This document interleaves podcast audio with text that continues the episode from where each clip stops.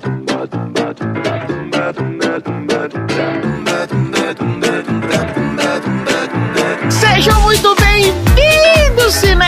de sofá! Peguem a sua pipoca de micro-ondas e vamos a mais uma sessão aleatória! Neste podcast, a gente sorteia um filme, premia categorias improváveis do cinema e analisamos temas do qual não temos a menor qualificação para falar sobre, como bifes, zoológicos e eu me remexo muito, eu me remexo muito, eu me remexo muito, remexo Muito! Eu gosto desse pedaço assim, ó. Tá com tudo em cima, tá com tudo em cima, tá com tudo, tá com tudo, tá com tudo em cima. Polga não, polga não.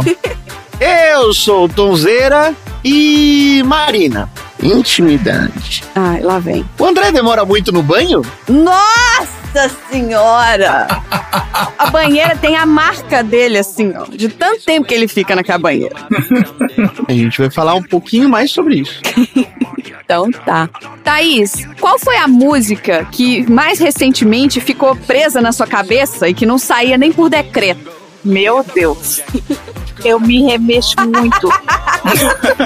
Ah, pois é, né? Assistiu o filme esses dias? Acabamos de assistir o filme. Dudu, Oi.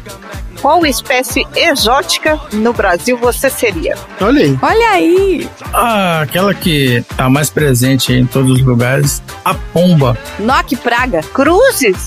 Pombinha. A pomba é exótica? Claro que é. Você podia escolher tanta coisa. Podia, mas eu escolhi a pomba. Porque ela simboliza a paz. Isso. Ah, as do Brasil simboliza sujeira. Simbolizar a paz. É o Espírito Santo, né? Nós estamos na Semana Santa, né? Às vezes. É. Isso. Tom, Diga. qual tipo de situação transformaria você em um vegetariano? Nossa, cara, a única situação que tem é tipo, acabou. Não tem mais carne. É tipo assim, ferrou, né? Não tem mais animais no mundo. Só seres humanos. Acabou, já era. É, tipo, acabou. É o que tem. É isso aí. É isso. Então vamos todo mundo fazer um monte de baldes de pipoca e tentar equilibrar todos na cabeça como se fosse grandes reis de Madagascar. It's okay. I do not understand you. Oh, baby, please.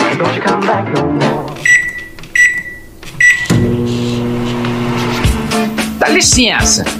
Você tá mordendo a minha bunda. Ora, ora, Maurício, o que é uma simples mordida nas nádegas entre amigos? This is madness! Sessão aleatória. Epa!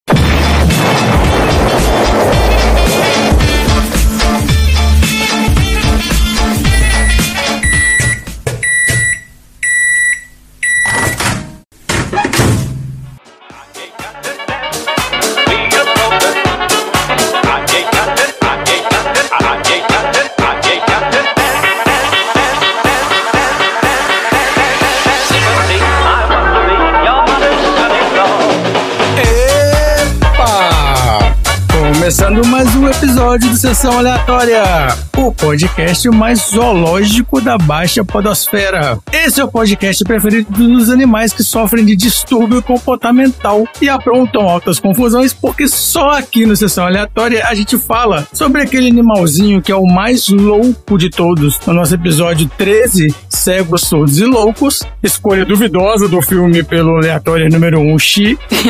E a gente fala também dos animais antropomorfizados pelo ser humano no episódio 43 da animação O Sem Floresta, com a presença da Carol Barros, a queridíssima Pet Lady. Tá tudo lá nos nossos episódios anteriores do Sessão Aleatória. E eu tô aqui como host novamente, porque o André foi pro México para adquirir um Funko Pop do Batman Calente Edition. Do Dia de los Muertos. É aquele Batman que usa um sombreiro.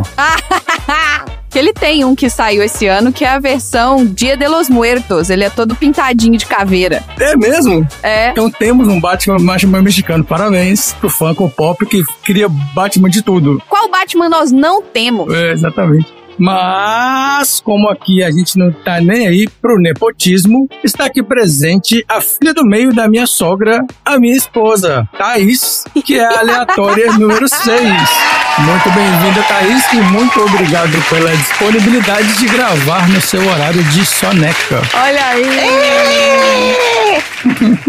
Thaís podia ser pior. A gente podia gravar às 7 horas da manhã, igual foi outro dia que a gente gravou com a Andréia. Ó, pra mim, eu acho que não é pior, não. Olha aí. Vamos gravar Thaís, Andréia. Junto com o, o filme que o Dudu convidou. Mas agora é a hora da naninha já, Thaís? Não, agora não. Normalmente a gente grava um pouquinho mais tarde, né? Ah, tá. Aí é, É, a gente também antecipou um pouquinho a gravação. é, normalmente é daqui a uma hora, uma hora e meia. Isso. Vai dar tempo. É, eu chamei o horário de piloto de caminhão, né? tu acorda 4 horas da manhã, vai dormir às 8. É, eu chamo de galinha. Sabe, a hora que escurece, pronto, tá na hora de dormir. Thaís, exatamente isso. É exatamente assim. Desse jeito. Nossa, eu não ia dormir aqui no verão, ô Thaís, porque amanhece 5 da manhã e anoitece 10 horas da noite. Eu fui pra Europa e achei a coisa mais louca do mundo. Era 10, 11 horas da noite e um sol. É, nossa. Achei muito esquisito, Isso é uma parada muito doida. muita loucura. É, é isso aí. Antes de começar o nosso episódio, a gente vai dar aqui uma repassada no roteiro de viagens improváveis do Sessão Aleatória. E o nosso podcast tem duas partes. Na primeira parte, a gente fala sobre o filme da semana sorteado de uma lista, dá nossas opiniões e depois a gente traz algumas informações sobre o filme. Na segunda parte, a gente fala de assuntos aleatórios inspirados no filme. É aquele esquema, né? Se você não viu o filme, se você não gostou, e se você não gostou, você tá errado. Aqui eu tenho problema, né? Porque o filme é um petisquete antes do nosso jantar de gala, que são os assuntos aleatórios. Você ainda pode assinar a lista de presença e pular a minha aula de hoje nos diversos agregadores, porque o nosso podcast é dividido em capítulos. Mas vai cair na prova.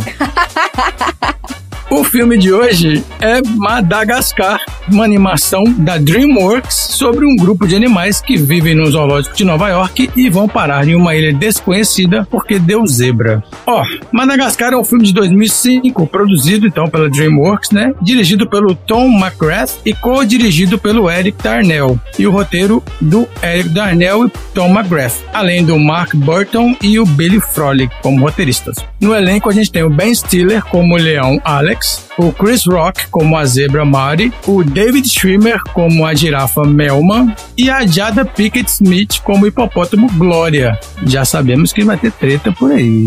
E eu sei que na versão brasileira quem fez a hipopótama foi a Heloísa Perissé, não foi? Foi Luísa Perissé, isso mesmo. Nossa, quando eu assisti dublado, é a Heloísa Perissé. É, exatamente, a carioquês dela, né? É.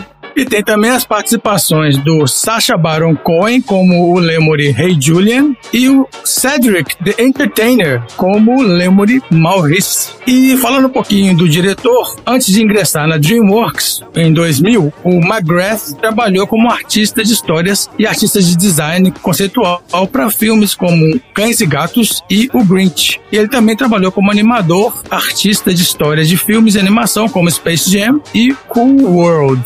Seu trabalho na televisão inclui a animação de Ren Stimpy, que é um desenho maravilhoso. Quem nunca assistiu, assista Ren Stimpy, assim como outros projetos na Nickelodeon. E ele se formou em programa de animação de personagens da Cal Arts e também estudou design industrial na Universidade de Washington. E depois desse grande sucesso de bilheteria de 2005, né, o Madagascar, que ele, além de dirigir coescrever, ele dublou o pinguim Skipper, ele também, né, fez o 2, fez o 3, e aí, além disso, ele dublou o Skipper pro programa de TV do Pinguim de Madagascar na Nickelodeon, e tem outros curtas de metragens de Madagascar, de Natal, um monte de coisas de Madagascar pra lá, Madagascar pra cá, Pinguim pra lá, Pinguim pra cá. Ele também dirigiu o filme Megamente, né, de animação, né, em 2010, foi nomeado ao Globo de Ouro pela animação Poderoso Chefinho e também produziu o Poderoso Chefinho 2. Seus filmes arrecadaram mais de 2,7 bilhões de dólares nas bilheterias mundiais. Olha aí. Esse Tom McGrath é um cara foda da animação aí. Vamos agora falar um pouquinho do nosso elenco no nosso estupefante quadro Viu Não Viu. Vai daí, Randy. Você viu ou não viu? Bom, Começando então pelo Ben Stiller, né? A gente já viu em vários filmes, principalmente em comédias, né? A estreia dele foi naquele filme Império do Sol. Ele fez um menininho chamado Dennett. E a gente viu ele também na trilogia Entrando numa Fria, com Robert De Niro, na comédia Trovão Tropical, que tem vários artistas. Mas a gente não viu ele no filme Belas e Perseguidas, que o nome em Portugal é Perseguição Escaldante. e a gente também não viu ele no filme Estrada para o Inferno Inferno. E olha só, a Estrada para o Inferno é a sinopse. Uma noiva em fuga é levada para o inferno e seu noivo deve persegui-la. Que? Nossa, Eu não sei se ela prefere o inferno do que ficar com o cara, né? Percebemos isso. Casamento saudável. Ou então ela foi arrastada pelo demônio, não sei. Porque ela tava fugindo, não sei se ela tava fugindo pro inferno, se alguém quis levar, não, não entendi. Fugiu com o capeta. É porque, assim, ninguém viu, então, né? Por isso tá aqui, não viu, não viu. Exatamente. Olha só, esse filme tem quatro membros da família Stiller. Tem o Jerry Stiller, a esposa dele é a Anne Meara Stiller, que são os pais do Ben Stiller. Aí tem o Ben Stiller e tem a irmã dele, que é a Amy Stiller. E curiosamente a irmã Amy Stiller, ela geralmente faz pequenos papéis na maioria dos filmes do Ben Stiller. Olha aí, nepotismo. Então, o nepotismo tá presente aqui. Olha, mas a tradução em português de Portugal é melhor, porque o nome do filme em inglês é Highway to Hell. Ah, é, não, não, o outro é Hot Pursuit, é o outro que é o filme. O Highway to Hell é um o outro filme. Highway to Hell, não, não é O esse? primeiro que ele participou chama Hot Pursuit, que também em Portugal é Perseguição Escaldante. Ah, então tá. O Chris Rock, além de ter visto ele no Oscar tomando um tabefe, a gente viu ele no filme do Dr. Dolittle e ele era o porquinho da Índia, o Rodney. E naquela famosa série Todo Mundo Odeia o Chris, né, que ele mesmo produz, ele é o narrador, né, na série inteira. Mas a gente não viu ele no filme Crush Groove. E o papel dele é, aspas, é a pessoa do lado do telefone durante uma luta na boate. Tá tendo quebra-pau na boate e ele é o cara do telefone. Nossa. Figurante número 47. É, exatamente. Parece um segundo no filme. Fazendo um jabá aqui, se vocês querem saber a minha humilde opinião sobre o tapa que o Chris Rock levou, escutem aí o episódio 70 do Conversa é Essa lá com o Bruno. Oh, verdade. Bruno, que é nosso aleatório, já teve aqui, me chamou pra gravar, a gente pistolou até falar chega sobre o Oscar. Escuta lá. Beijo, Bruno. E além disso, eu acho que a gente também não viu o Chris Rock no Tira da Pesada 2 porque ele faz um manobrista da mansão Playboy. E provavelmente a gente não viu. Ele ouviu rapidinho e não reparou. O David Schwimmer a gente conhece da série Friends, aí 10 anos de Friends, então todo mundo conhece o David Schwimmer. Sim. mas a gente não viu ele no filme Metido em Encrencas. E a sinopse é um, um garoto sensível que quer ser escritor, que na verdade o ator principal é o Matthew Broderick, passa uma temporada de 10 semanas num campo de treinamento do exército em Biolix. Biolix? Putz, sei lá. Biolixai. É um desses lugares aí. E aí, nesse filme, o David faz o papel de um soldado do trem Figurante 42. também irrelevante. E também tem um filme chamado Amor e Sexo, que ele faz o papel de uma testemunha de Jeová. Ah, mentira. Até, vou procurar aí. E a Jada Pinkett Smith, a gente viu na série Matrix a partir do segundo filme. Ela é a Niobe. E ela também tá no Professor Aloprado. A gente não viu ela no filme chamado Perigo para a Sociedade, que é um drama que retrata a comunidade de dois bairros de Los Angeles com cenas de violência e conteúdo relacionado a drogas. E esse filme tem a participação do Samuel L. Jackson. Parece que foi o filme de estreia dela. Vou falar um pouquinho do Sacha Baron Cohen. A gente viu ele nos filmes do Borat, principalmente, né? O primeiro e o segundo que saiu recentemente aí. E ele tem outros filmes de comédia e alguns outros filmes ele participa também. Mas a gente não viu ele nos shows de comédia que ele fazia, né, no início de carreira, que era um personagem chamado Ali G. São séries de comédia nos Estados Unidos. A gente não, não acompanhou aqui. Mas vocês viram ele no clipe da Madonna como LG. Qual? Clipe da música Music. Ah, é? Tem ele como LG? É ele. Olha só. Ele é o motorista dela. Nossa, a última vez que eu vi o clipe da Madonna foi quando passou no Disque MTV. Eu também. E olha aqui, ó. Por último, o Cedric the Entertainer. A gente viu o Cedric na trilogia Madagascar, que ele é o Maurice, e ele também tá na Era do Gelo. Ele faz um dos rinocerontes no primeiro filme. Só que a gente não viu o Cedric the Entertainer. Esse nome é igual aquele cara Cable Guy. Eu- ele é conhecido por ser o Cable Guy, e esse aqui é o Cedric the Entertainer. E a gente não viu ele na quadrilogia Um Salão do Barulho Deus. que Que aí tem os filmes O Salão do Barulho, um Salão do Barulho 2, que é barberagem total, e o Salão do Barulho 3 e 4. Whatever, né? Mas eu tô vendo a foto dele aqui no grupo dos aleatórios e eu conheço esse cara. Não sei do que. Esse cara faz aparições em várias coisas. É, ele já fez vários filmes já. Pois é.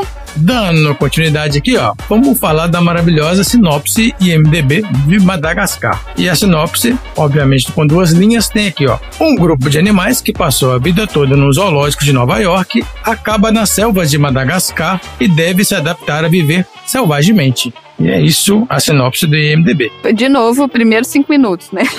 É, exatamente. Mas eu tenho a sinopse aqui. Ó, no zoológico de Nova York, um grupo de quatro animais amigos, né? O leão Alex, a zebra Mari, a girafa hipocondríaca Melman e o hipopótamo Glória vivem em uma vida de regalias e tranquilidade, sendo que o Alex é a principal atração do zoológico. Mas no dia do seu aniversário, a zebra Marte se depara com um grupo de pinguins que está planejando uma fuga do zoológico. E por terem o entendimento de não pertencerem àquele lugar, eles vão em busca da vida selvagem. O Marty fica indignado com a ideia de cativeiro e comenta isso com os amigos e eles tentam fazer ele mudar de ideia, para falar que para de viajar, tal, aqui é tão bom. E naquela mesma noite o Marty foi. Ao perceberem a fuga do amigo, Alex, a Glória e o Melman ficam desesperados e decidem partir em busca dele. Por sorte, eles encontram o Marty na estação do metrô, mas antes que consigam voltar para casa, eles são capturados. E aí gera uma consternação enorme dos animais lá sendo capturados no metrô, e aí eles são embarcados por um navio rumo à África, que eles seriam colocados em liberdade por um grupo de humanos que querem tirar os animais da vida de cativeiro.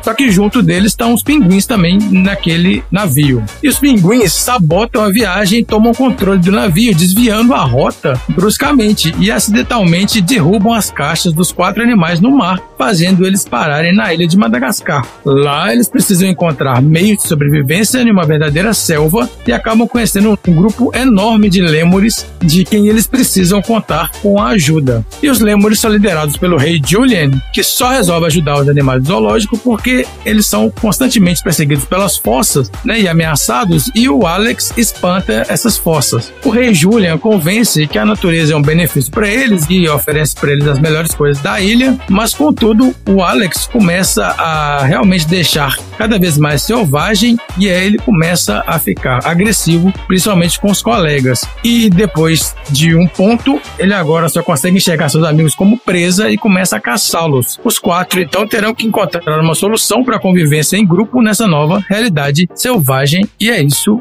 o filme. É isso aí. O que vocês acharam de Madagascar? É um ícone. Ícone. Eu acho muito legal Madagascar. Muito, muito, muito divertido. Eu adoro também. Ah, adoro também. Foi bom ver de novo, que depois de ter visto os três, quatro, sei lá quantos tiveram, eu tava fazendo confusão já. Ah, sim. Mas é isso que aconteceu comigo. Eu só assisti um só. Então, olha, pra mim foi legal ter assistido, porque a última vez que eu assisti esse filme, eu tava no Brasil ainda, né? Eu assisti esse Bobel, levei o Daniel no cinema quando saiu esse filme, porque É, também fazia muito tempo que eu não tinha assistido. morando em Nova York vendo esse filme, eu reconheci várias coisas, então é muito legal. Sabe quando você já teve no lugar onde eles animam, né? Onde eles fazem a animação, que eles tentam ser o mais fiel possível. Sim. A estação de trem, por exemplo, né? A estação de trem, a entrada do zoológico, assim, eu nunca entrei no zoológico, mas os arcos, aquele arco da entrada e tudo tem, que dá pra você ver, fica, né, no Central Park, é muito legal. Então, assim, me deu também essa visão de, nossa, é aqui, né, eles desenharam aqui onde eu moro, então isso eu achei super legal. Mas pra mim, assim, os personagens principais do filme são legais, mas quem faz o filme são os pinguins e o Rei Julian e o Maurice. É verdade? Pra mim, não é à toa que o Rei Julian Morris tem uma série, né? Tem um desenho animado. E os pinguins também têm, é, exatamente. Eu ia falar dos pinguins. Eu não sei se saiu aí, mas saiu esses dias aqui um filme novo só dos pinguins. Tipo, dois, já teve um. Também não sei se tem filme, mas eu lembro de várias coisas chamativas e tal, mostrando os pinguins de Madagascar. Pois é, aquela coisa de só fique calmo e a cena, só fique calmo e a cena e tudo. Fizeram muito sucesso. Esses quatro, inclusive aqui no Sessão Aleatória, gente, nós somos esses quatro pinguins, tá? Ué, Como assim, cara? Ai, meu Deus, quem que é o recruta? A gente consegue colocar cada um de nós numa personalidade de um desses pinguins. ah, lá vem. Fala. Vai dar nome aos bois. Não, não vou. Deixa que a imaginação do ouvinte que voe nessa. então tá bom. Melhor, melhor. Decisão mais sábia. Então, eu realmente gostei muito desse primeiro filme. O 2 já é meio chatinho, o 3 eu nem consegui assistir. Eu tô até pensando aqui se vai começar a acabar a aleatoriedade mesmo, né, dos sorteios. Aí, ó, aí, ó, aí, E ó. começar a vir o 2 e o 3, né? O próximo episódio já ser gravado, vai ser Madagascar 2. Será? Ih. Será, queridos ouvintes? Vocês Olha, têm que esperar uma semana pra saber. A gente já sabe qual que é o próximo. meu Deus. É engraçado que o, o Madagascar, eu na hora que tava acabando o filme, eu realmente já tava confundindo algumas coisas, né? Se remexeu muito. Não, eu fiquei pensando se eles já iam pra África, que é o próximo filme. Então, eu já tava fazendo uma confusão danada. Pois é. É porque o segundo filme eles realmente conseguem ir pra África. É, ó, eu tô olhando no Netflix aqui, ó, tem o filme do Rei Julian, tem o filme dos Pinguins de Madagascar, o filme, tem filmes de Natal da galera do Madagascar, Tem os de Natal. Tem vários. tem vários, além dos desenhos animados e tudo mais. Virou meio que um Shrek, sabe? Que você, olha, tem um filme aqui que é o Saúdem Todos o Rei Julian Exilado. Nossa Senhora. Nossa senhora. É muito específico. É específico. Muito específico mesmo.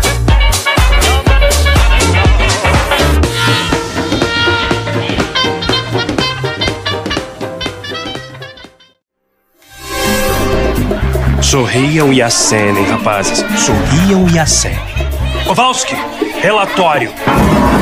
Estamos a 200 metros do esgoto principal. E a má notícia? Infelizmente, quebramos a última pá. Droga. Rico, vasculha o lixo. Precisamos de paz. E pega mais palitos de picolé. Eu não quero mais saber de desabamentos. E eu, capitão? Quero você como uma bonita e fofa recruta. Hoje vamos dar o fora daqui.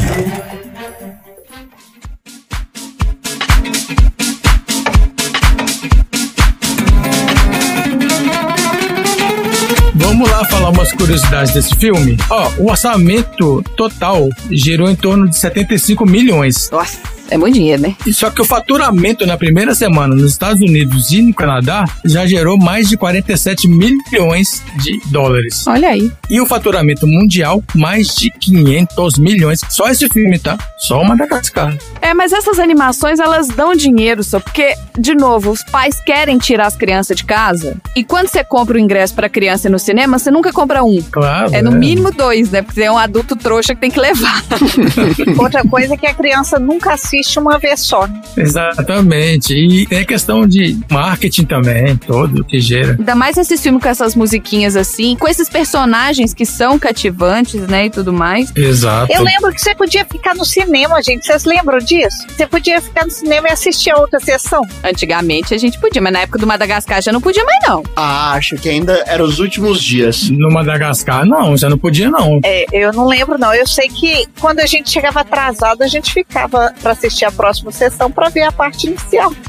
Isso, a gente já comentou sobre isso na década de 90, era muito comum. A gente chegava atrasado, perdia o começo do filme, ficava pra ver o início depois. Umas ideias, um negócio assim. Já fiz algumas vezes. É, eu ficava pensando, gente, é por isso que faltava lugar de sentar. É, aí no Brasil existe uma técnica que eles botam a saída da sala de cinema, vai pra fora do cinema, Isso. né? Então, ou seja, eles esvaziam, eles te forçam a ir por uma porta que te joga no meio do shopping. Você não volta pra área do cinema. Isso, é, exatamente. Aqui não, aqui o cinema não é num shopping igual é aí. Então você sai do cinema e você volta pra área comum das salas. A gente nunca tentou. Aqui é tudo lugar marcado, mas tem muita sala que fica vazia. e Eu não vejo, sabe, nenhum. Não é não vejo problema, porque é errado. Mas eu não acho que a gente não conseguiria assistir outro filme aqui. Escolhe uma sala e entra. Não fica ninguém na porta de cada sala, né? Ninguém pede, não tem ninguém na porta. O ingresso você mostra lá embaixo. Entendi. E aí você sobe para salas, entendeu? E ficam todas as salas abertas, né? É. A única questão é que os lugares são marcados, então você tem que, né, arriscar. Se você for chegar desde o começo, você tem que chutar um lugar que não tenha ninguém. Você entra lá na frente. Lá na frente geralmente não tem ninguém. Você não vê obstáculos a não ser a sua própria consciência. É, a não ser a sua própria consciência. Mas às vezes só pra assistir um pedacinho que você perdeu. Rapidinho, coisa tranquila. É, Só ver o que tá acontecendo no outro filme lá do lado. Só pra ver se é bom. Toda coisa tranquila. Deixa eu ver se vale a pena comprar o ingresso. É, um teaser. Teaser. Ó, mas aqui, ó, esse filme fez o maior sucesso, mas as críticas elas são mistas, tá? O público ficou meio a meio, é 50% do Rotten Tomatoes. Porque tem gente que fala que a história ela é quase monótona e tem alguns pontos né, de humor. E aí alguns espectadores cansaram. Provavelmente o pai que tava levando a criança, né? Só que, né, o filme tem recursos visuais impressionantes, né? Mantém eh, as, as pessoas entretidas, né? E é contagiante, né? Assim, eu gostei bastante. Então, a crítica especializada, né, é bem positiva, teve uma recepção bem positiva com relação a isso. Olha só, o Julian, inicialmente, ele não seria um rei, ele era um personagem menor com apenas duas falas. Só que aí o Sacha Baron Cohen fez o teste pro papel e improvisou não apenas com o sotaque indiano, mas com oito minutos de diálogo para sua gravação. Olha aí. E a galera adorou isso daí, achou super engraçado, reescreveram o roteiro e fizeram que o Julian fosse o rei dos Lêmures. E aí um dos personagens chave ali na história. Além disso, o Sacha Baron Cohen, ele improvisou uma fala que é o It's got a gecko on it, que ele fala daquele lagartinho, o gecko, só que não tinha lagartinho no desenho. E aí ele começou a falar vários diálogos relacionados à lagartixa, né, o lagartinho, e os cineastas acharam tão engraçado que pararam para fazer outro trabalho extra e criar uma lagartixa de CG para colocar na, no, no Rei Julian ali, que fica andando com ele. Olha só, o quarteto principal do filme seria originalmente um leão, uma zebra, um hipopótamo e um okapi. O okapi, ele é um tipo um antílope. Sabe um que tem umas pernas brancas listradas? Só a perna que é listrada? Uhum. Já viram esse? Até eles conhecem. A bundinha marcada? Isso, é um okapi. Ele é meio zebra, Isso, meio... meio zebra, meio, meio antílope. Tatu. Não, tatu não, anti... tatu. Um bico esquisito, parece um tatu. Não, tem nada de tatu. Só que aí, esse okapi foi transformado numa girafa para tornar ele um animal mais familiar pro público. Porque o público conhece os lêmures. É, exato. Não, mas eu acho que sim, já como já tem lêmure, já tem fossa, né, aquele bicho esquisito, eles tiraram o okapi e botaram a zebra. É, o bicho de zoológico, né? Assim, muito comum, né? É. Uma outra curiosidade é que nenhum dos animais principais, né, nem o leão, nem a zebra, nem a girafa, nem o hipopótamo tem no zoológico do Central Park. Estão alojados lá, nenhum deles existem lá. Mas existem os pinguins, por exemplo. Então, se você quiser ver lá os pinguins fazendo algum plano, eles vão estar lá. Porque é um zoológico a céu aberto aqui em Nova York, né? Esse, o zoológico de Nova York ele é a céu aberto, fica no Central Park. E aqui em Nova York, no inverno, fica abaixo de zero. Então, É, sim, tem que ter uns animais que aguentam, né, a temperatura. não é qualquer animal que eles conseguem manter. Isso. Ao mesmo tempo, assim, os que hibernam, eles guardam. Eu não sei o que que você faz com o animal. Você coloca em algum lugar pra hibernar. Já tem lugar que você recolhe, né? Tem que recolher os animais. É. E o animal que não hiberna não tem o que fazer, entendeu? Aí não pode manter ele aqui. Mas engraçado, Marina, tem uma hora que o Alex vai dormir e tem um aquecedor. Ah. Na casinha dele. É, pois é, verdade. Né? Então, assim, é uma coisa que realmente mostra que talvez realmente eles passam frio, né? É, eu acho que era mais uma questão dele ser o rei do zoológico, então ele tem alguns luxos, É, regalias. mas eu vi mesmo. É, e fica muito, assim, evidente até, né? Que na verdade eles ficam naquela felicidade e tal por uma época, né? Sim. De férias, né? Época provavelmente de verão mesmo, né? Mas que engraçado não ter nenhum desses bichos lá. né? Pois é. Quer dizer que eles fugiram mesmo. Fugiram, foram pra África de verdade. É, então, a história do filme é baseada em fatos reais. Exato. É baseado em fatos reais. Olha aqui, ó. Eu tenho um comentário do diretor que ele queria que todos os bifes, aqueles bifes que o Alex alucina quando ele tá com fome, ele queria que eles fossem realistas. Mas eles viram que o negócio ia ficar muito assustador e desistiram de usar bife realista numa animação. E tem um errinho nesse filme, assim, que não sei se vocês notaram, mas em Madagascar, os abacaxis crescem em árvores na selva. Vocês viram os abacaxis? ah, é? Eu não reparei, não. Eu não vi abacaxi. E eu sei como que é um pé de abacaxi, porque o meu avô já plantou um abacaxi e eu já vi um abacaxi do momento que ele saiu do solo até a hora que ele virou um abacaxi. Exato. E o abacaxi, ele cresce do solo, exatamente, não nasce em árvore. Mas ele não é igual uma batata que ele fica debaixo da terra, não, gente. Ele é tipo um arbusto, E parece uma flor. aí nasce uma ponta com abacaxi. É bonitinho demais. Lindo. O abacaxi é uma bromélia. E é uma bromélia de chão. Que a gente resolveu comer. Isso. Claro. Bromélia de chão que tem uma fruta enorme. Ai, Ai, que vontade de comer um abacaxi gostoso. Hum. Nossa, eu tava pensando nisso, hein? Você vai comer abacaxi? Não, aqui o abacaxi é azedo e seco. Fruta boa, gente, é só aí no Brasil. Aqui pra mim é um sorteio. Assim, eu gosto de abacaxi, mas arrebenta a minha boca toda. Aí eu tenho que comer tipo, uma vez por mês. Mas você já tentou tirar a casca? Você come o talo do abacaxi? Vocês comem o talo do abacaxi? não, o talo não. O talo não é comestível, não. O Dudu não come nada. O Dudu come só a polpa mesmo e, e já reclama. Ai, eu adoro. Eu como a polpa, mas ela já é muito ácida e a minha boca fica cheia de ferida. É porque ele compra o abacaxi verde, porque ele quer o abacaxi azedo. É porque o doce é enjoativo. Só que eu já falei com ele que não importa se o abacaxi tá com a casca verde ou amarela. É. O tipo de abacaxi é doce ou é azedo. É isso aí. Ah, é assim? Não importa se ele tá maduro ou verde. e ele compra o abacaxi verde e abre. Verde. Aí o abacaxi verde tem mais acidez. Tá bom, então da próxima vez vou, vou deixar você. Mas pra mim é um sorteio. Até hoje eu não consegui achar um. É, ué. O pessoal fala, ah, abacaxi da massa amarela, abacaxi de Marataí, você vai comprar azedo. É uma caixinha de surpresa o abacaxi. Ou então não, você tem que puxar, você já viu essa técnica da folha? Você puxa a Já. folha e a folha tem que sair facinho. Isso. Tem várias técnicas. Mas isso é pra ser maduro. É. Se sair facinho, ele tá maduro e tá mais doce. Mas se for o azedo, ele vai estar maduro e azedo, do mesmo jeito, né? O azedinho. Então, esse negócio da folha não funciona, né? Mas eu já comprei uns que assim, eu abro o abacaxi e como ele inteirinho, de tão gostoso. Eu também. Não. Nó. Eu faço um abacaxi de churrasco, que é muito bom. Ai, gente, abacaxi com provolone na churrasqueira. Hum, nossa, é bom demais. Não, não, não, eu não faço, não, não, não, não. Eu faço ele no churrasco e eu faço é abacaxi gelado, é com gelo, sal e limão. Beijo, Sal. Beijo, sal. Não, é assim, você pega uma rodela grossa de abacaxi e uma rodela grossa de parmesão. Você bota, tipo, as duas no espeto e bota na churrasqueira. Tá certo. É bom demais. No... Se não for tão doce, eu até experimento. O salgado do que o parmesão é um queijo super salgado, né? Você pega o parmesão aquele com casca e tudo. Sim. E quebra com o abacaxi. Nossa, é muito bom. Com canela também é uma delícia. Ai, chega. Outro tompeiro. Ai, ainda bem que eu já jantei. então é isso, gente, ó. Vamos pro nosso troféu aleatório. Bora pro troféu. Bora. Troféu aleatório.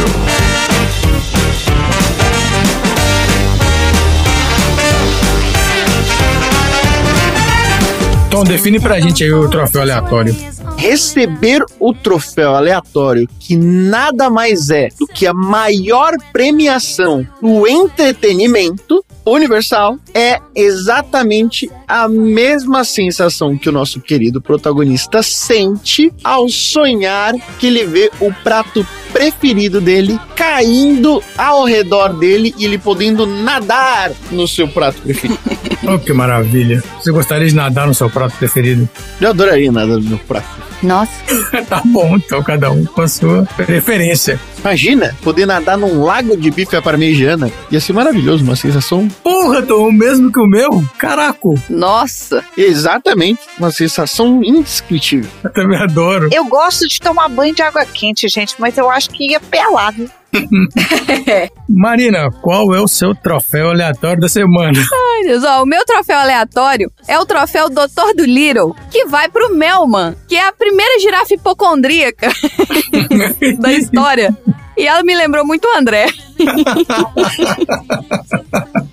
o bicho grande. Quase que o troféu vai pro André. Quase que vai ser o troféu André, mas eu dei o troféu do Little pro Melman. O Melman ganhou o meu troféu de girafa hipocondríaca. Androliro. É. Androliro. Tom, qual é o seu troféu? O meu troféu Olavo de Carvalho de assassinato de reputação vai para os estúdios de animação Olha, que consistentemente insistem em discriminar publicamente as hienas. que hiena, hiena. Todo filme, toda animação do mundo animal sempre tem alguém querendo colocar a hiena no papel de vilão. Mas esse filme não tem hiena, Tom. Claro que tem. Tem sim. Qual hiena? Não são as hienas que ele espanta? É fossa. Não, são as fossas, gente. É outro bicho. Poça? É o quê? É um bicho específico que só tem na Madagascar, não é hiena. Não, aquilo é uma hiena. Não, não é uma hiena, aquela é uma fossa. Aquilo é claramente uma hiena. Não, a hiena é do Rei Leão. Eu tô tentando lembrar da hiena, gente. Eu não achava hiena no filme. Pra mim, o fossa é que é buraco que você cava pra poder ter dejetos. Claramente uma hiena. Não, não tem hiena nesse filme. Eu Depois a gente manda a foto no- da hiena e Deixa eu do. mandar a foto do Fossa. Por favor, né? Mandei a foto da hiena, do Rei Leão e a fossa do Madagascar. Manda ela aí. Thaís, qual que é o seu troféu aleatório? O meu troféu aleatório vai pro Alex. Que eu nunca tinha visto um predador que volta tão rápido às origens e sabe, inclusive, quais são suas presas. Olha aí. É um predador que não passou por reabilitação nenhuma e de repente ele vê o bife que ele recebe todos os dias no pratinho dele em todos os animais. É isso aí, ó. Animal solto sem reabilitação. Denúncia isso aí, ó. Denúncia. Denúncia! Foi só passar fome, né, Tom? Você tava falando que seria vegetariano em que época, né? Pois é. Pois é. Assim, na hora que falta, né? Você lembra rapidinho onde tem. É isso aí. Ó, meu troféu, vou falar meu troféu aqui, ó. Meu troféu é o troféu Kibo do Bão, ok? que vai pra droga anestésica instantânea alucinógena que derruba os animais ali, ó. Kibo do Bão, que foi esse aí que eles tomaram, que alucinou, caiu instantaneamente. Não é assim na realidade. Demora uns minutinhos pra agir aí. E a música? Oi? A música toda psicodélica também. Ah, também, também, exatamente. É, é tudo, tudo junto ali. Você vê tudo colorido e fica nada. Deve, deve ter mistura com ketamina ali. Ketamina deve dar essa onda. Com certeza tem ketamina, mas a ketamina não age tão rápido daquele jeito, não. né? Não, não age não. Tudo via intramuscular demora um pouquinho pra agir. Pelo menos 15 minutos. Não, mas teve uma que foi na mão, né? Exato. Circulação de sangue a jato ali. É. É, o cara pegou exatamente na veia ali. É. Exatamente. Isso aí, ó, maravilha. E os nossos troféus vão ser entregues por quem? Quem tem alguma ideia aí? Por uma fossa ou uma hiena. Uma fossa, porque ninguém sabe o que é fossa para poder identificar. Que aí quem for receber o troféu vai saber que é uma fossa que tá entregando o troféu ali. Parabéns, beleza. E se for uma hiena é porque você perdeu o troféu. Tem que estar no desenho errado, se for uma hiena. É o desenho errado. Ou e o pior que a fossa é, é um bicho bonitinho, né? É bonitinho, tem teus orelhinhas redondas. É bonitinho, tem nada a ver com hiena. Tem nada a ver com hiena. Que fofinho, gente. Parece um, um jupará. Aí parece um chuparazinho mesmo. Que isso, gente? Vocês estão inventando bicho.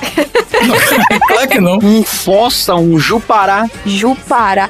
Ah, que bonitinho! Não é? Olha. Ah, é um macaquinho, Jupará. Não é um macaquinho. Não é. Parece. É um procionídeo, da família do Pati. Um mamífero também é procionídeo. Então, olha só, vamos então para os nossos assuntos aleatórios. Bora pro assunto.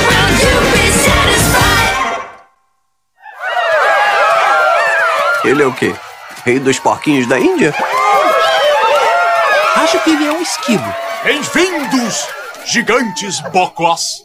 Desfrutem de todo o meu esplendor. Esquilo, pode crer. É, esquilo. Agradecemos com enorme gratidão terem expulsado as fossas. As quem? As fossas. Elas sempre incomodam a gente, invadindo terreno, atrapalhando nossas festas, arrancando nossos membros. É, parece legal.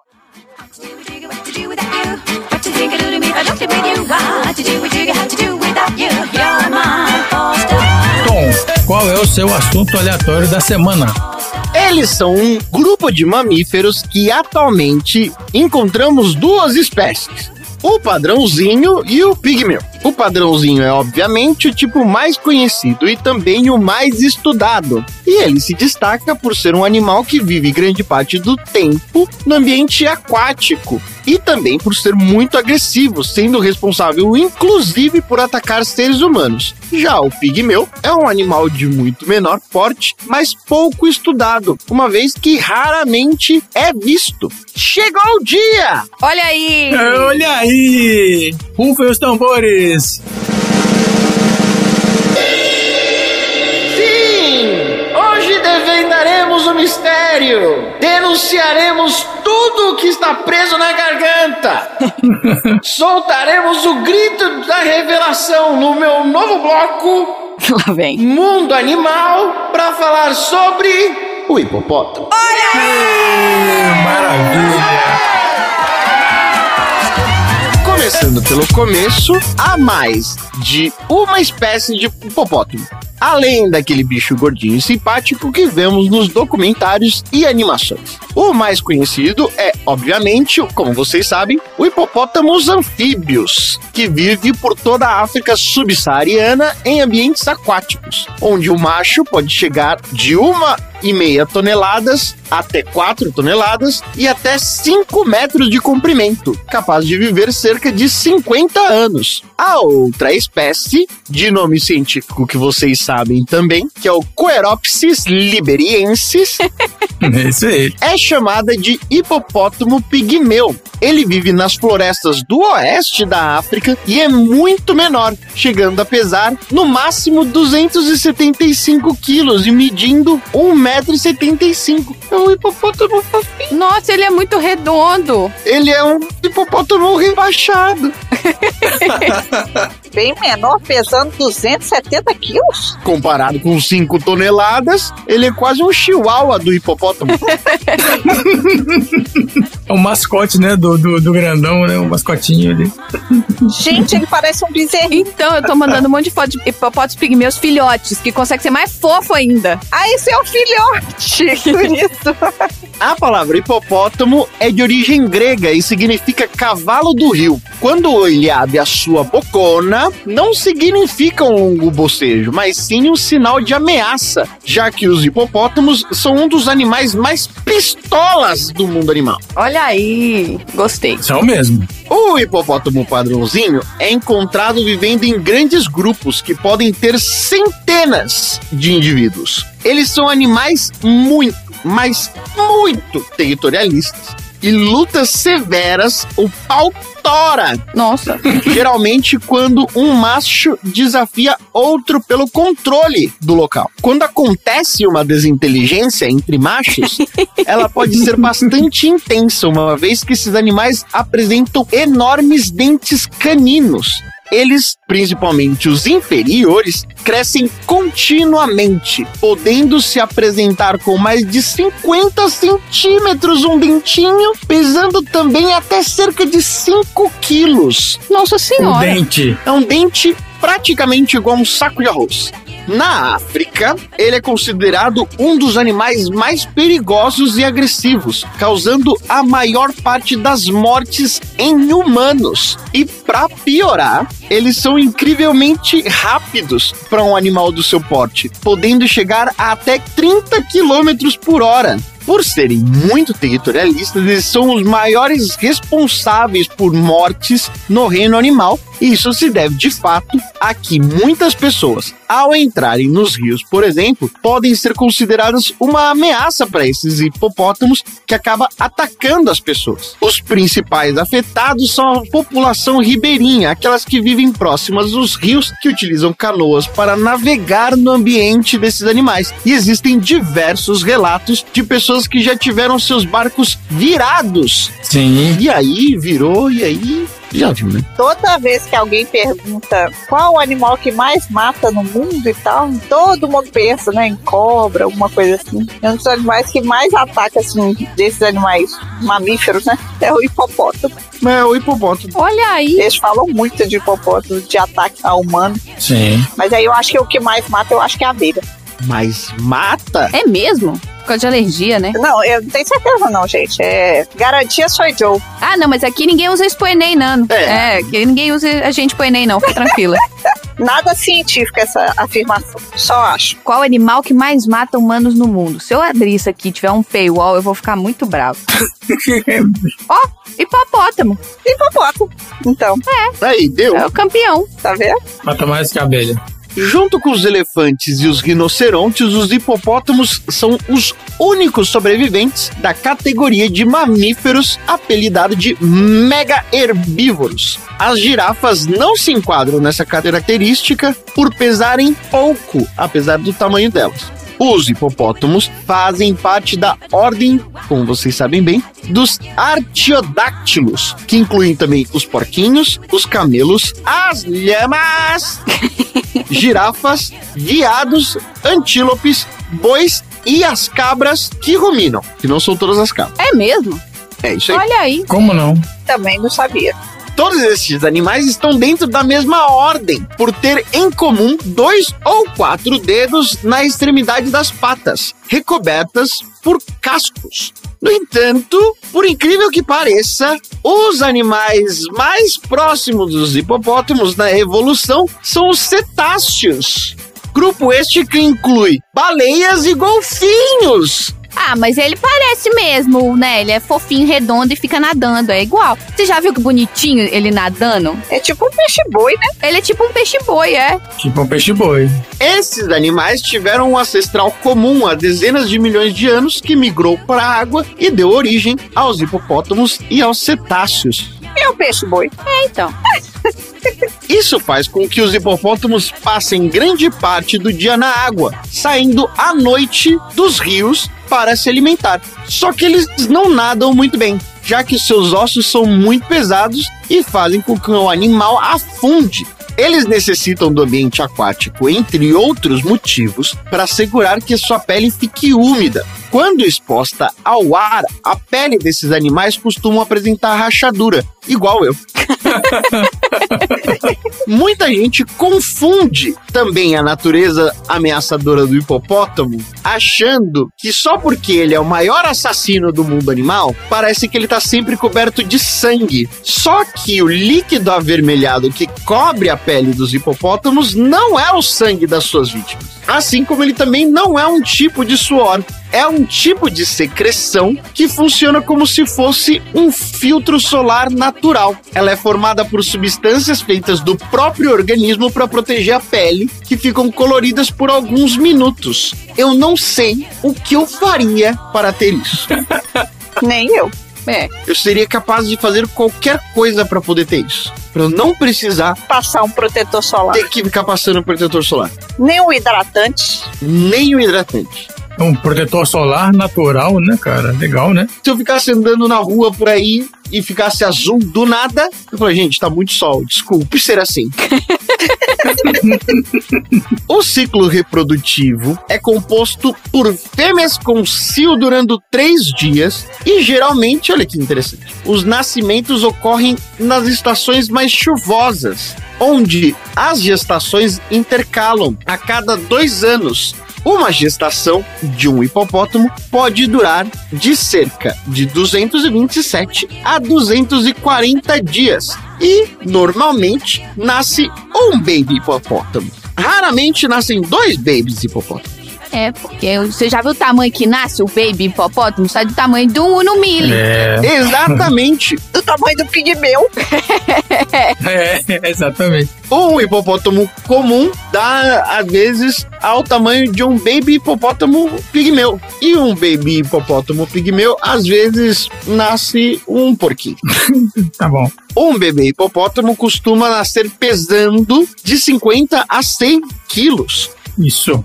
A maturidade sexual de um hipopótamo fêmea está entre os 5 e 6 anos de idade, sendo que a sua puberdade se inicia aos 4 anos. E assim como entre os humanos, os machos ficam maduros somente aos. Nunca. Tá bom. Podendo se acasalar a partir dos 13 ou 15 anos de idade. Nossa, mas demora, hein? Demora. Demora, demora, demora. Fica jogando videogame e é isso aí. Quando acontece o período do cio, é muito comum observar desinteligências entre os machos. Os hipopótamos pigmeus são classificados como uma espécie ameaçada na lista vermelha da IUCN, a União Internacional pela Conservação da Natureza, sendo que há menos de 3 mil indivíduos em seu habitat natural. As principais ameaças são as perdas de territórios criados pela criação de fazendas, bem como a caça ilegal por sua carne. A situação do hipopótamo comum é um pouco menos preocupante, mas também não é muito fácil. Ele também está sendo classificado não em extinção, mas apenas por enquanto como vulnerável. Para terminar, um fato curioso é que os hipopótamos se tornaram um problema sério na Colômbia. Ah, Sim. é. Isso porque o Pablo Escobar gostava muito dos hipopótamos, acabou importando vários deles Só que, tendo em vista a natureza que não há um predador direto capaz de dar conta do hipopótamo, os bichinhos acabaram proliferando sem controle pela Colômbia inteira, causando um enorme desequilíbrio ambiental.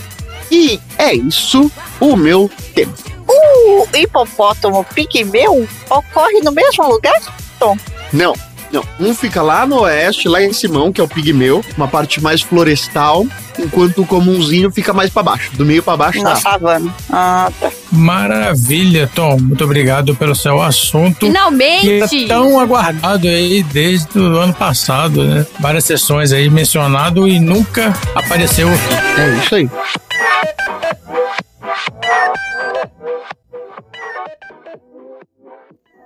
Mim, Alex! Mim e meus amigos voar!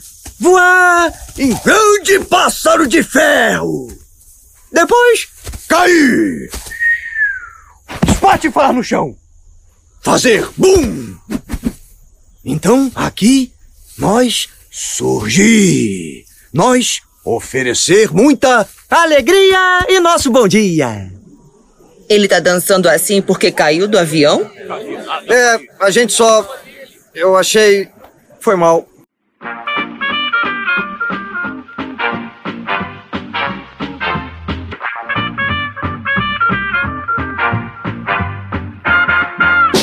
Vamos pro próximo assunto aleatório. Thaís, qual o seu assunto aleatório da semana? Meu assunto aleatório vai juntar com a parte final do Tom. Olha aí. Olha, tá tudo conectado, olha aí. Maravilha. Drogas. Drogas. Que é a parte da introdução de animais exóticos em lugar errado, né? Olha Isso é aí. denúncia. Alunos do Dudu, agora é hora de tirar o caderninho, lápis. Anota. Lembrando que não é um podcast altamente científico, né? Exato. Não é pra usar Vale eu nem, dou aula, eu nem dou aula Vocês disso. podem dou aula usar. disso. Por você. Vocês podem usar pra puxar conversa. Você pode chegar assim, vai tirar aquele chaveco, você vira, poxa, você sabia que o animal que mais mata pessoas é o hipopótamo? Pronto, ganhou. Isso. Ganhou ali. Pronto. Aí se você for aleatório, você ainda mostra o grupo dos aleatórios, que tem aqui, Mostra- ó, um monte de fotos, foto de é. hipopótamo neném. Então, vocês sabem o que são animais exóticos? Se você pensou em bichos esquisitos diferentes, tá errado. Na biologia, os animais exóticos são aqueles que não pertencem à fauna original daquele ambiente. Normalmente, esses animais são retirados do seu habitat introduzidos em outras regiões, normalmente pelo homem. Então eu sou um animal exótico em Nova York? Com Pois é. certeza. Sem Com dúvida. Vamos chegar certeza. lá. Aí, viu? Vamos chegar lá. Aqui, ó. Já a introdução de espécies exóticas no ambiente natural deve ser analisada com cuidado, porque a adaptação às condições do meio e a ausência de predadores podem levar essa espécie a competir com os animais nativos por território e alimentos, causando grande impacto ambiental. A invasão de animais exóticos é considerada a segunda maior ameaça à extinção de espécies nativas. As espécies exóticas e invasoras, porque pode ser só exótica e não ser considerada invasora, né? A invasora é a que realmente tem esse impacto maior ambiental. Então, espécies exóticas e invasoras podem competir com as nativas por alimentação de maneira desleal, que geralmente os animais são muito maiores, os animais que têm mais capacidade de desenvolver naquela região, pela falta de predadores também, né? Então, são animais que causam sérios danos. Aqui a gente tem muito na região de búfalo também. Aqui na região onde a gente tá, eu e o Dudu, né? Búfalo, búfalo? É, tem a, a mesma característica dos hipopótamos, né? De ficar dentro d'água. Só que aí aqui na região não tem tanto poça d'água que se mantém, né? E aí os bichos ficam nas nascentes, e aí acabam com as nascentes. Destroem várias poças d'água e córregos e tudo por causa de uma capacidade do animal de viver dentro d'água, né? Olha aí. E as pessoas ainda acreditam que quando soltam os animais na natureza é uma coisa legal, né? Ah, nós estamos devolvendo para a natureza o animal. Que foi o que foi falado no filme, né? Ô, gente, vamos fazer uma campanha agora de soltar esses animais e eles vão voltar para o local onde eles vieram. e acabaram caindo no lugar errado. É importante frisar que esses animais não são devolvidos para a natureza, porque a origem deles não é naquele ecossistema, né? Que eles acabaram caindo, né? Não, e outra coisa é que os animais do zoológico, eles nascem no zoológico. Eles não vêm da natureza. Eles já nascem nos zoológicos. Os zoológicos agora é, já tem muito tempo que eles fazem programa de conservação. Os animais dos zoológicos eles nascem lá. Ou em outros, né? Zoológicos e são trocados. Então não é capturado e levado para zoológico. Eles fazem trocas, né? Fazem permutas, mas os animais todos nascem no, no próprio zoológico. Então eles não têm ideia do que que é viver na natureza. É, não, então, não fazem ideia, aí já é a parte do meu troféu, né? Eles fazem ideia. Eles têm uma memória genética do que, Ah, que, sim, do que, que sim, existe, né? sim. Mas realmente eles precisam passar por uma reabilitação custosa, né? Até bem demorada para realmente poder voltar para a natureza e não daquela forma que foi feita no filme, né? Coloca eles no navio e vai Joga embora. lá, é.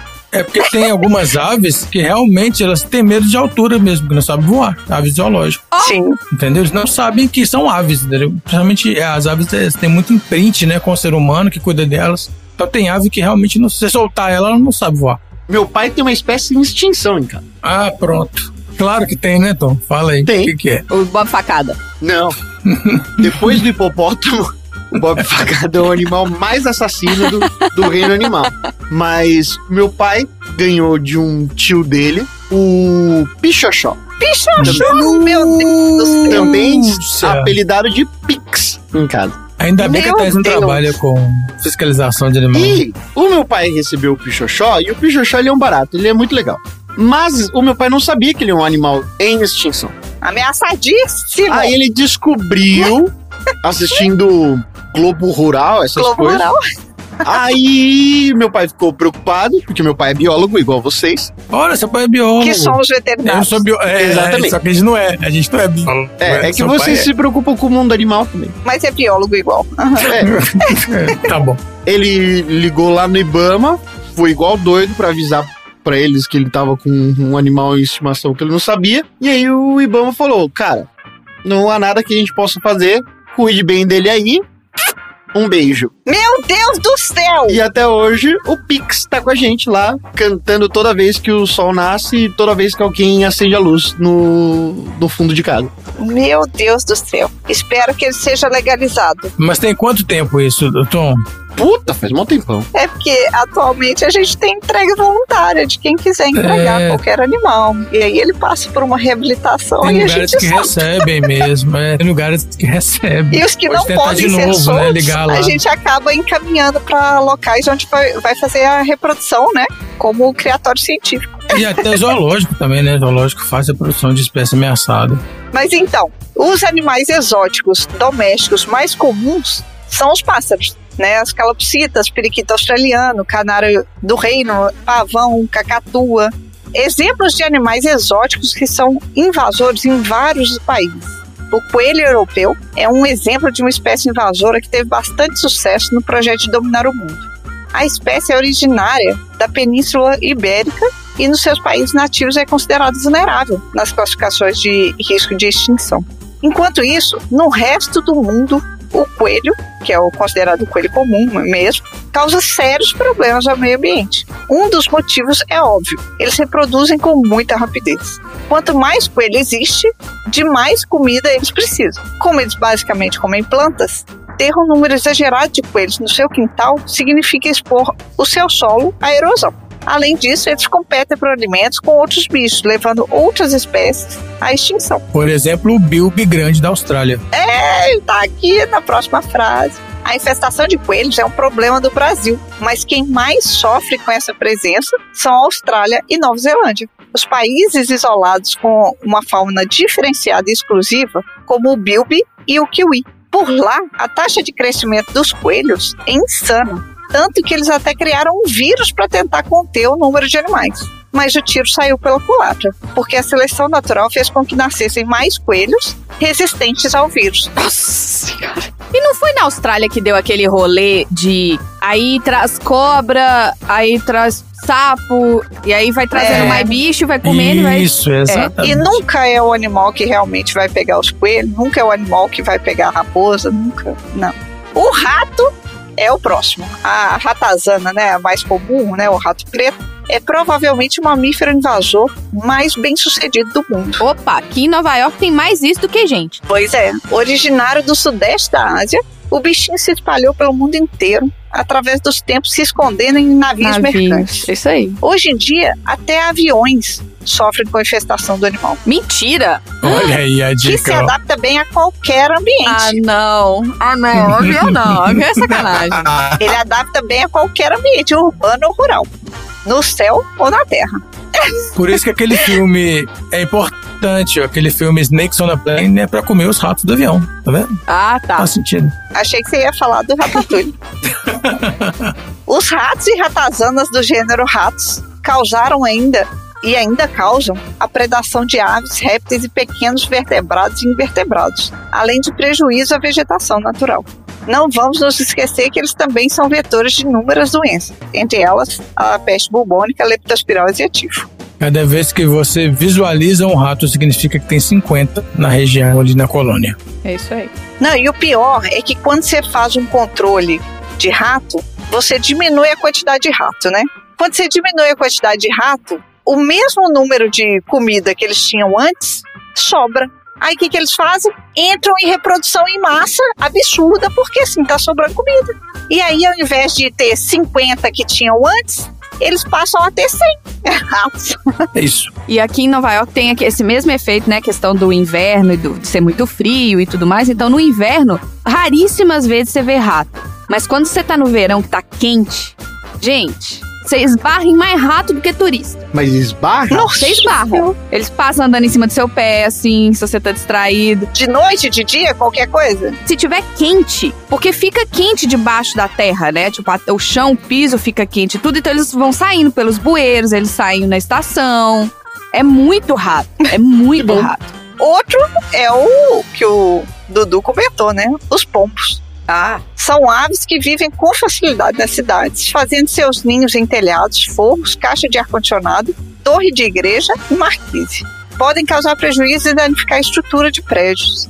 Por serem simpáticos e símbolos da paz, algumas pessoas gostam de alimentá-los com restos de comida, pão, pipocas, que são alimentos inadequados e prejudicam a saúde dos animais, além de viciá-los. Como dificilmente são caçados por outros animais, sua população cresce muito rápido e o aumento de sua quantidade tornou-se um grave problema de saúde, pois podem causar várias doenças graves que podem de- levar à morte ou deixar sequela, como salmonelose, criptococose, histoplasmose, ornitose e meningite.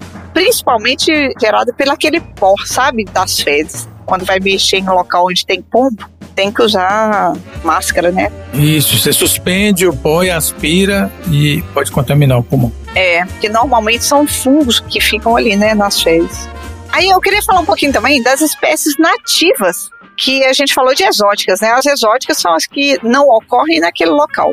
As espécies nativas são aquelas que ocorrem naturalmente em determinada região ou bioma. Em uma analogia simples, é como falar que uma pessoa é brasileira. Ela é brasileira porque nasceu no Brasil, mas também pode falar que ela nasceu em Curitiba, por exemplo. E aí vem o comentário da Marina, que ela provavelmente é considerada uma espécie exótica nos Estados Unidos. é isso aí. Apesar que a gente aqui é igual rato, menino. Tá infestado. Na hora que você tropeça em um, você bate no outro, entendeu? Pois é, exótico. É verdade.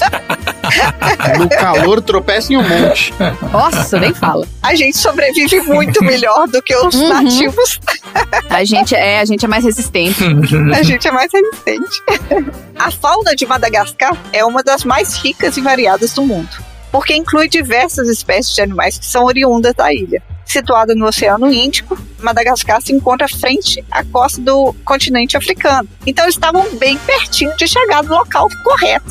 né? Especificamente fica perto de Moçambique, é a quarta maior ilha do mundo. E vamos falar também da fossa, considerado o maior mamífero de Madagascar. A fossa é um animal carnívoro, semelhante a um puma de pequeno porte. O puma é a nossa onça parda. Quando adulto, ele mede 80 centímetros e não pesa mais que 9 quilos. Então você imagina Nossa, é o rápido, que, então. que deveria causar um leão competindo com uma fossa, que é um animal muito pequenininho.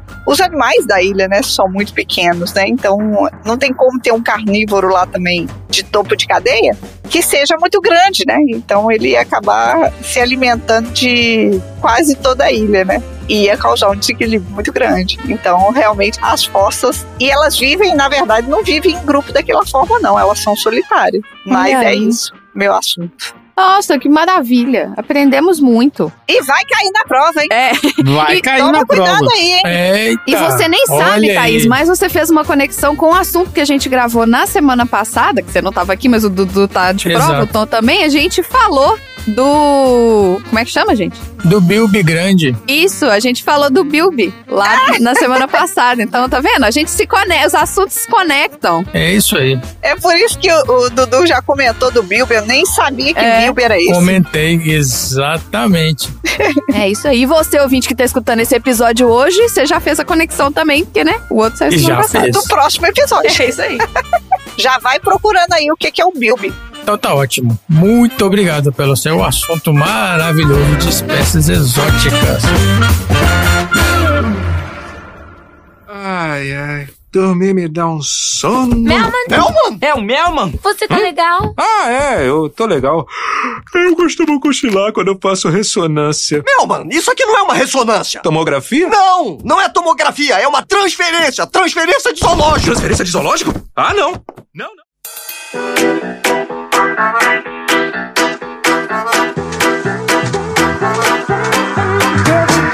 E vamos pro próximo assunto, o último, fechando a Marina. Atenção, Crozedeck! Troca trilha sonora! Lá vem. Aí, garotas do mundo todo! O Rei Júlio original tá na área, gente! Eu adoro todas as garotas que gostam de mexer com o corpo. Quando vocês mexerem o corpo, sejam graciosas, meigas e sexy. Tá legal? Minha gatinha tem um corpo escultural. Não precisa maquiagem, tem beleza original. Tem um corpo escultural. Não precisa maquiagem, tem beleza original. Vocês não estão Tá ouvindo, mas o tá ouvinte já tá ouvindo. tá tudo- A música que ficou na cabeça da Thaís e que ficou na nossa cabeça também. É a música tema do Rei Julian e que fez propagandas do McDonald's. Não foi só o filme que usou essa música. Depois o Rei Julian com essa música foi utilizada à torta e à direita na mídia. Porque essa música, esse Eu Me Remexo Muito, ela é o que a gente chama de uma música chiclete. Aqui nos Estados Unidos o termo é earworm, tipo verme do ouvido. A tradução literal seria Verme um de ouvido, é. É. Então vamos falar hoje das músicas chicletes. As músicas chicletes ou os earworms são músicas cativantes e que podem ser desejadas ou, na maioria das vezes, indesejadas, porque elas vão se repetindo na sua cabeça. Eu vou ler aqui agora algumas coisas de um estudo que foi realizado no Reino Unido. Gostaria só de deixar claro que esse estudo foi feito com pessoas no mundo ocidental. Então, eles reforçam que esses dados que eu tô trazendo aqui hoje, eles correspondem a 98% das pessoas do mundo ocidental, que eles não estudaram o mundo oriental, digamos assim, não fizeram os estudos na Ásia, então não dá pra generalizar todo o mundo. Então, estamos falando aqui do mundo ocidental.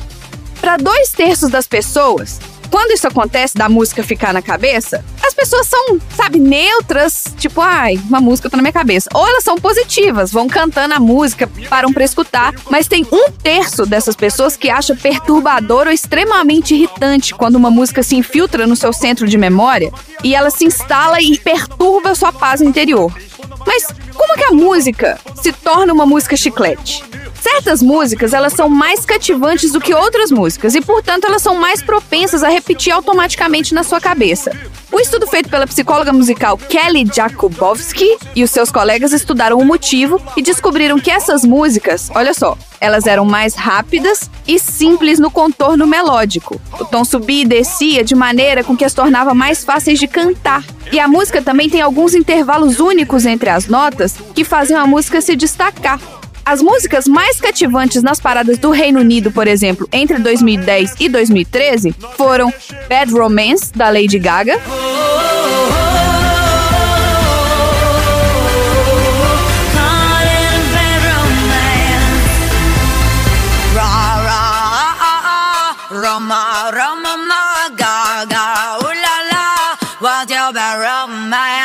Don't Stop Believing, do Journey, Just a small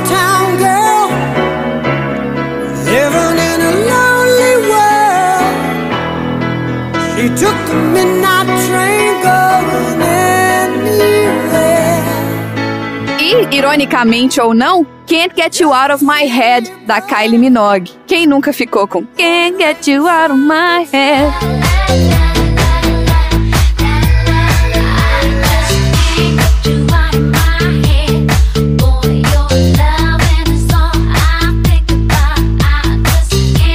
Sabe o resto da letra? Fica.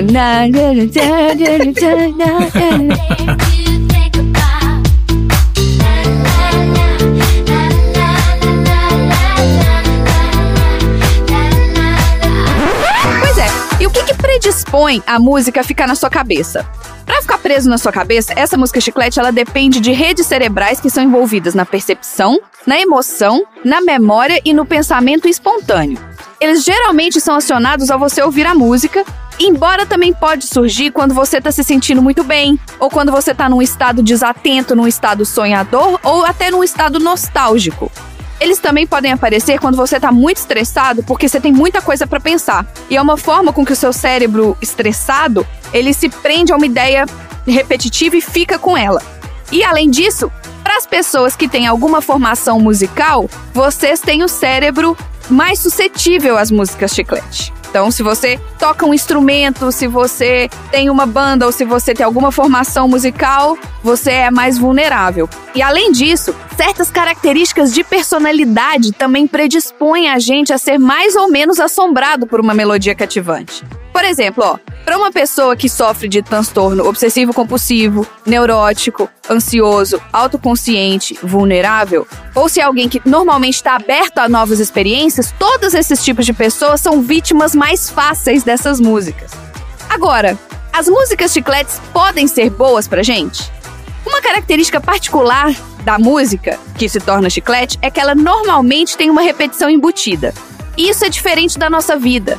A gente não se repete. Por mais que a gente tenha uma rotina, a nossa vida não é uma repetição.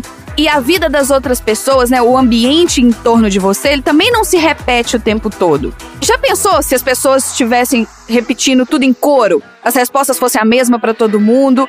Mas quando a gente tá falando de repetição, ela às vezes ela é muito associada à infantilidade, à regressão e até mesmo à insanidade. Já no caso da música, é um processo que se torna prazeroso, que ele é compreendido por meio da repetição, porque cada vez que a música se repete, você ouve algo que é sutilmente diferente. Por exemplo, a primeira vez que a gente escuta a música, a gente fica só com o eu, eu me remexo muito, eu me e fica na cabeça. Depois você vai pegando as coisas que quando você assiste o filme de novo, ou quando a música passa de novo, ou quando você vê um clipe, ou você vê uma propaganda, você vê, olha, agora tô vendo aquele Lemur ali no fundo tá dançando diferente. Olha, agora eu percebi que tem esse pedacinho que ele vem cantando. Taca tudo em cima, taca tudo em cima e fazendo uma dancinha. Então você, cada vez que você escuta, você vai percebendo uma coisa nova. Isso é uma forma de atividade mental espontânea e os estados de divagação da mente dão várias vantagens ao cérebro e contribuem para o pensamento claro e para o aumento da criatividade. Parece que não, mas é legal também se você escuta a mesma música várias vezes, você assiste o mesmo clipe várias vezes. Por quê? Porque cada vez você vai perceber alguma coisa diferente. Aí eu tenho hora que eu tirei o som do Instagram, porque eu não tinha condição de ouvir aquela envolver da Anitta. Meu Deus do céu. Ah, você vai rolando no TikTok e o problema é que é sempre o mesmo pedacinho, né? Você não sabe nem qual é a música é inteira. É o mesmo pedaço em todos os... É, não, e coisas diferentes que você tá vendo, são coisas nada a ver. Você fala, meu Deus do céu, todo mundo coloca a mesma eu música. Eu baixei uma playlist que é músicas do TikTok, que são as músicas inteiras para eu poder escutar a música. a música, né? Porque às vezes você só vê um pedaço da música ali, gente, você chega, meu Deus do céu, a pessoa agarrou nesse trem. Que quando você vai escutar no Instagram, né, o, os stories, por exemplo, todos os stories de um milhão de pessoas diferentes. tá com a mesma música, eu falo, gente, não, não tem condição. Eu vou fazer agora um momento, consulte um médico e não consulte o Google, tá, gente? Uh, Olha aí. As músicas chicletes podem ser preocupantes? Nem todas as músicas que ficam presas na sua cabeça são benignas. Apesar de que a culpa não é da música. Tô falando do fato do ciclo da música ficar na sua cabeça. Quando uma pessoa tem transtorno obsessivo compulsivo, tem síndromes psicóticas, tem enxaquecas, tem algumas formas incomuns de epilepsia, ou tem uma condição específica conhecida como palinacose, que é quando você continua a ouvir um som muito tempo depois que ele desapareceu, essas músicas chiclete persistentes, elas acabam tendo a duração superior a 24 horas na cabeça da pessoa. Todas essas síndromes e essas situações que eu comentei, um dos sintomas é isso, é a música ficar mais de 24 horas repetindo sem parar na sua cabeça. Além de todos, olha só, além de tudo isso, né, se você tivesse alguns desses transtornos, tem outras coisas que pode causar uma música ficar mais de 24 horas presa na sua cabeça, que são muitas doenças diferentes, né, Google, e também pode ser causada por acidente vascular cerebral ou metástase de câncer no cérebro. Nossa senhora. Então, assim, gente, se você tá com a música mais de 24 horas sem parar, e quando eu digo sem parar, gente, não é assim, ah, eu tô com essa música na cabeça. Aí você vai, você trabalha, você consegue manter o seu dia normal, chega no final do dia, a música volta pra sua cabeça. Não. Eu tô falando que a música está na sua cabeça sem parar. Vai no médico, não procura no Google. Ele vai, você tá vendo aqui, né? Vai de transtorno obsessivo compulsivo a metástase de câncer no cérebro em cinco linhas. Agora, alguém tem aí alguma técnica pra se livrar da música chiclete que fica presa na cabeça? Coloca outra. É, você fala que exatamente. Você coloca outra música chiclete, aí você troca. E você, Tom, você tem alguma estratégia? Pra me livrar, É. ouvir a música até o final. Ah, olha só. Ela não, não continua, não? Não. Milagrosamente, se eu ouvir ela do começo até o final, quanto mais alto, melhor, aí ela vai embora. Olha aí. Se você já teve o suficiente de uma música no mesmo dia e precisa pará-la, você normalmente é avisado a não tentar ficar bloqueando, e sim aceitar a música passivamente. Um esforço para bloquear a música pode resultar no oposto do que você deseja. E esse processo ele é um processo do cérebro chamado de processo irônico, que consiste no fato de que resistir à música faz o seu cérebro continuar tocando-a repetidamente. Aí, ó, o tom é conhecimento científico. É, tá vendo? Algumas pessoas, como o Dudu e a Thaís, tentam se distrair da música e isso realmente funciona. Em um estudo, as músicas de cura mais úteis, né? Você trocar pra uma outra música, e as músicas mais úteis foram God Save the Queen, de Thomas Arne, Nossa. e Karma Chameleon, do Culture Club. Ah, calma, Camila, é bom pra trocar. Lembrando que esses estudos foram feitos no Reino Unido, né? Então é obviamente enviesado. Algumas outras pessoas procuram essa melodia em questão porque as pessoas acreditam que o efeito chiclete ocorre quando você lembra só de um pedacinho da música. Como o Tom falou, se você tentar ouvir a música inteira do começo ao fim, pode fazer com que ela saia da sua cabeça, porque fica no loop só daquele um pedacinho. Então, quando você completa e fecha o ciclo, a música sai. Aí, de Às nada. vezes você fica querendo entender, Olha né? só. É. A música inteira e tal, e aí o cérebro fica pensando, né? Gente, não é só esse pedaço, não é Pois só é. esse pedaço. E aí ele fica tocando na sua cabeça até você lembrar. Vou colocar Karma Camila na minha playlist pra apagar os outros. É. Outras técnicas consideradas úteis incluem as da terapia cognitivo-comportamental. Quando a gente substitui os pensamentos disfuncionais, como por exemplo, ai, ficar repetindo essa música que eu tô ficando louco. Você substitui essa frase por, ah, é normal ter uma música que fica grudada na cabeça de vez em quando. E aí, você programa o seu cérebro a fazer com que não seja uma experiência tão ruim. E a última, que eu achei que é menos intuitiva de todas e mais interessante, é a cura usando a goma de mascar. Quando você mastiga o chiclete, isso interfere no que você tá ouvindo na sua cabeça. No momento que você tá mexendo a mandíbula, os ossos do ouvido, eles estão ligados na sua mandíbula. Então vai te distrair. Ó que loucura. Uma música chiclete é salva com Com chiclete. chiclete, exato. É. Então, concluindo aqui, na maioria dos casos, as músicas chicletes elas são de neutros a agradáveis, não são sérias e podem fazer parte do processo criativo do cérebro. Só se elas persistirem por mais de 24 horas, né, essas músicas podem indicar algo sério.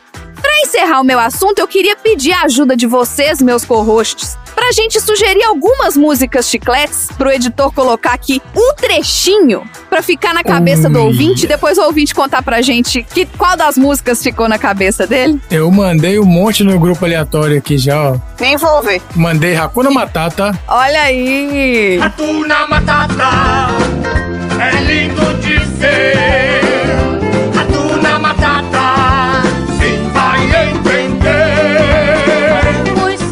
tá mandando envolver. Tem Let It Go. Let It Go também fica. Let. Let it go, let it go.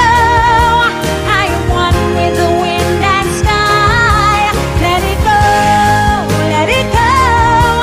You'll never see me cry. Ela só pensa em beijar. Beijo. A gente já falou essa música aqui.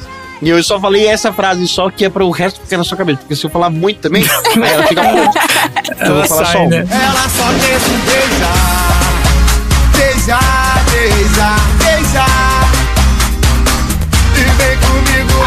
Aquela, do beija cerveja também, aquela lá também gruda, viu? Ah, essa tá famosa no Brasil, Sabe é aquele verdade. sonho que você É. deseja? Essa? Não, Não, é, não uma sertaneja. Ah, eu não É. sei de sertanejo, então. Eu bebo cerveja. Enquanto o som do paredão toca, você gasta o seu batom de cereja. Eu bebo cerveja, eu bebo cerveja. Aí na cabeça do ouvinte e trazendo algumas músicas chicletes também que a gente falou aqui em episódios do Sessão Aleatória. Coloca aí a Gangnam Style do Psy. Ah, claro, é não podia verdade. faltar. Opa, Gangnam Style. Opa, Gangnam Style. Hey, sexy lady.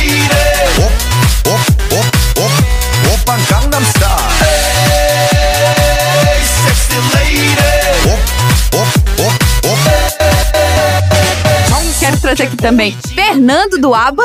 Quem nunca ficou Ah, com Fernando. Fernando? Quem nunca Fernando ficou com ABBA fica. na cabeça, né? Água quase todas.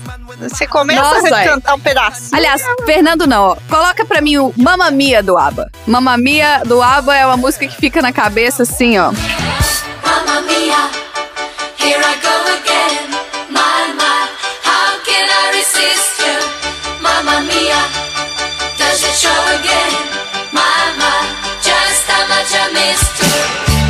Isso. Eu vou deixar aí mais uns 30 segundos pra você, editor, fazer a sua mash-up de músicas chicletes. Testando Boa. aí toda a sua habilidade DJzística antes da gente falar o que a gente aprendeu hoje. Solta o som! Oh, tú, eres el imán y yo soy el metal. Me voy acercando y voy armando el plan. Solo con pensarlo se acelera el pulso. Oh yeah, ya, ya me está gustando más de lo normal. Todos mis sentidos van pidiendo más. Esto hay que tomarlo sin ningún apuro. Despacio. Nossa, nossa, assim você me mata. Ai, se eu te pego, ai, ai, se eu te pego. Hoje é festa lá no meu Ai, se eu te pego.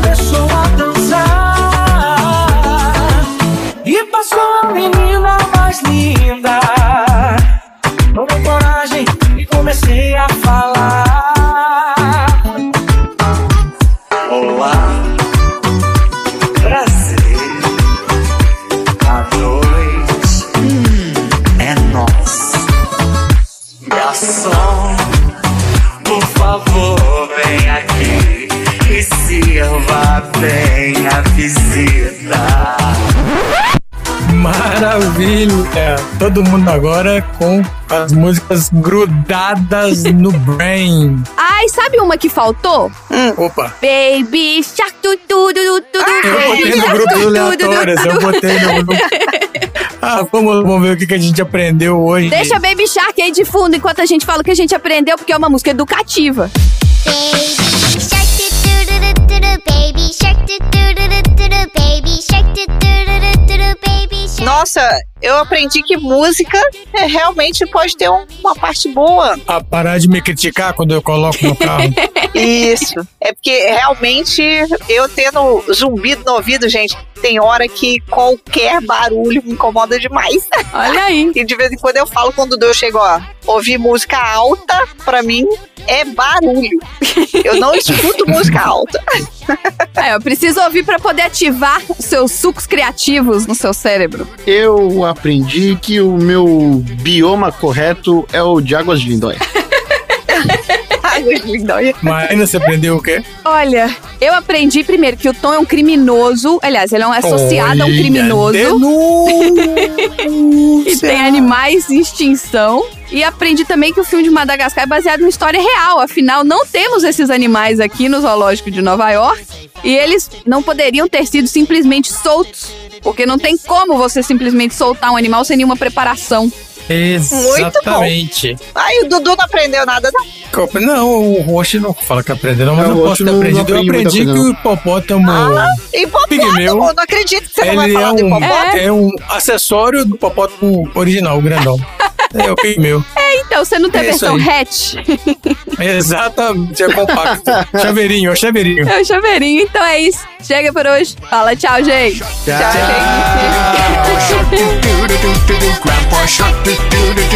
Grandpa Shark. Fim da. Essa bostinha é um jupará ou é uma fossa?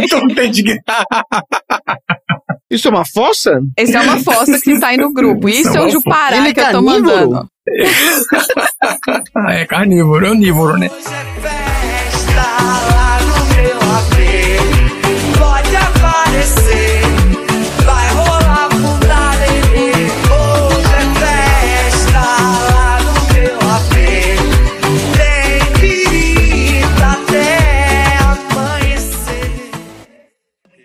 Fim da sessão.